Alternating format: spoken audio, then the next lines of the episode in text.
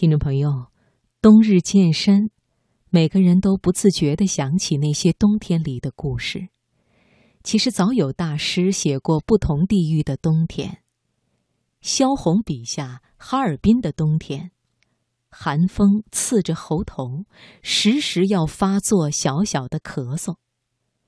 夏丐尊笔下绍兴白马湖的冬天。可以睡入被窝里，静听寒风的怒嚎，湖水的澎湃。而老舍眼中济南的冬天和梁实秋笔下北京的冬天，很可能我们再也见不到了。以前的节目我们分享过老舍先生的文章《济南的冬天》，那今晚的读经典，我们就再为大家送上梁实秋的文章《北平的冬天》。一起回味那些我们再也看不到的冬景。岁月匆匆，经典永存。读经典。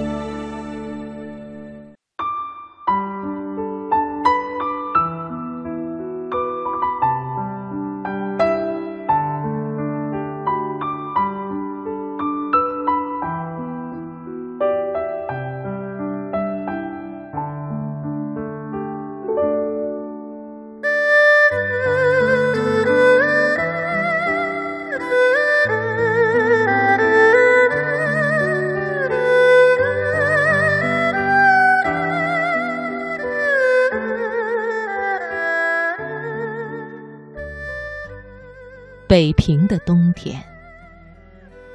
说起冬天，不寒而栗。我是在北平长大的，北平的冬天好冷。过中秋不久，家里就忙着过冬的准备了，叫做冬房。阴历十月初一，屋里就要生火，煤球、硬煤、柴火都要早些打点。摇煤球是一件大事。一串骆驼驮着一袋袋煤沫子到家门口，摇煤人把煤沫子背进门，倒在东院里，堆成好高的一大堆，然后等着大晴天，三五个人带着筛子、耙子、铲子，俩爪钩子就来了，头上包块布，腰间搭布上插着一根短粗的旱烟袋。他们摇煤球的那一套手艺真不含糊，煤沫子摊在地上，中间做个坑好倒水，再加上预先备好的黄土，两个大汉就搅拌起来。搅拌好了，就把烂泥一般的煤沫子平铺在空地上，做成一大块蛋糕似的，用铲子拍得平平的、光溜溜的，约一丈见方。这时节，他们已经满身大汗，脸上一条条黑汗水淌了下来，该坐下休息抽烟了。休息完毕，煤沫子稍稍干凝，摇煤人便用铲子在上面横切竖切，切成小方块，像厨师切菜切萝卜一般，手法伶俐。然后坐下来。地上倒扣一个小花盆，把筛子放在花盆上，另一人把切成方块的煤沫子铲进筛子，便开始摇了，就像摇元宵一样，慢慢的把方块摇成煤球，然后摊在地上晒，一筛一筛的摇，一筛一筛的晒，好辛苦的工作。孩子在一边看，觉得好有趣。万一天色变要下雨了，他们还得赶来收拾，归拢归拢，盖上点什么，否则没被雨水冲走，就前功尽弃了。等到完全晒干，还要再来收煤，才算完满。明年再见。煤球是为厨房大灶和各处小白炉子用的。就是再穷苦不过的人家，也不能不预先储备。有洋炉子的人家，当然要储备的还有大块的红煤、白煤，那也是要砸碎了才能用，也需一番劳力的。南方来的朋友们看到北平家家户户忙东房，觉得奇怪。他不知道北平冬天的厉害。一夜北风寒，大雪纷纷落，那景致有的瞧的。所有的人都被那边人肌肤的朔风吹得缩头缩脑，各自忙着做各自的事。我小时候上学背的书包倒不太重，只是要带墨盒，很伤脑筋，必须平平稳稳地拿着，否则墨汁要洒漏出来，不堪设想。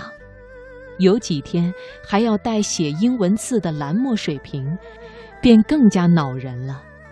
如果伸手提携墨盒、墨水瓶，手会冻僵，手套是没有用的。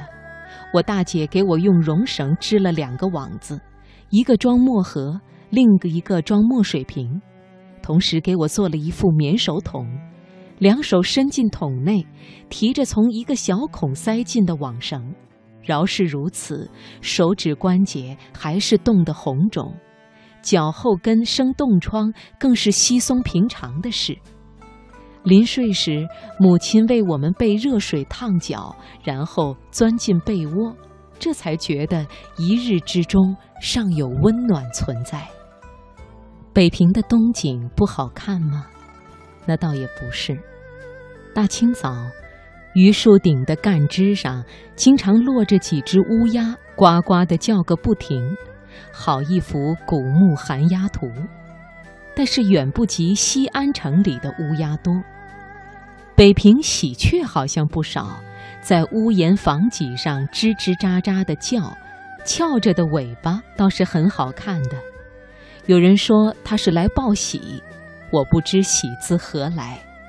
麻雀很多，可是竖起羽毛像披蓑衣一般，在地面上蹦蹦跳跳地觅食，一副可怜相。不知什么人放了鸽子。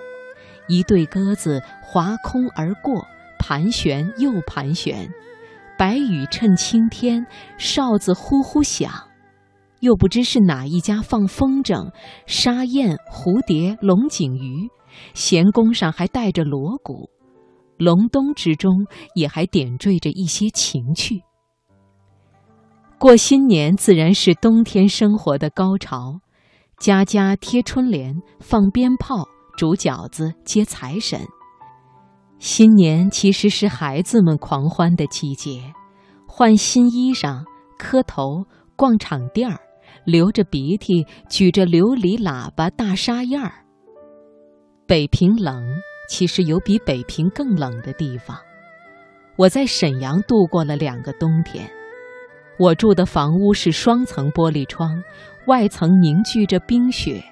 内层若是打开一个小孔，冷气就逼人而来。马路上一层冰一层雪，又一层冰一层雪。我有一次去赴宴，在路上连跌了两跤，而大家都认为那是寻常事。可是也不容易跌断腿，因为衣服穿得多。一位老友来看我，对面不相识。因为他的眉毛、须发全都结了霜，路灯电线上聚着一排鸦雀之类的鸟，一声不响，缩着脖子发呆，冷得连叫的力气都没有。更北的地方，如黑龙江，一定冷得更为可观。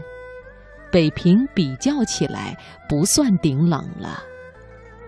冬天实在是很可怕。诗人说：“如果冬天来到，春天还会远吗？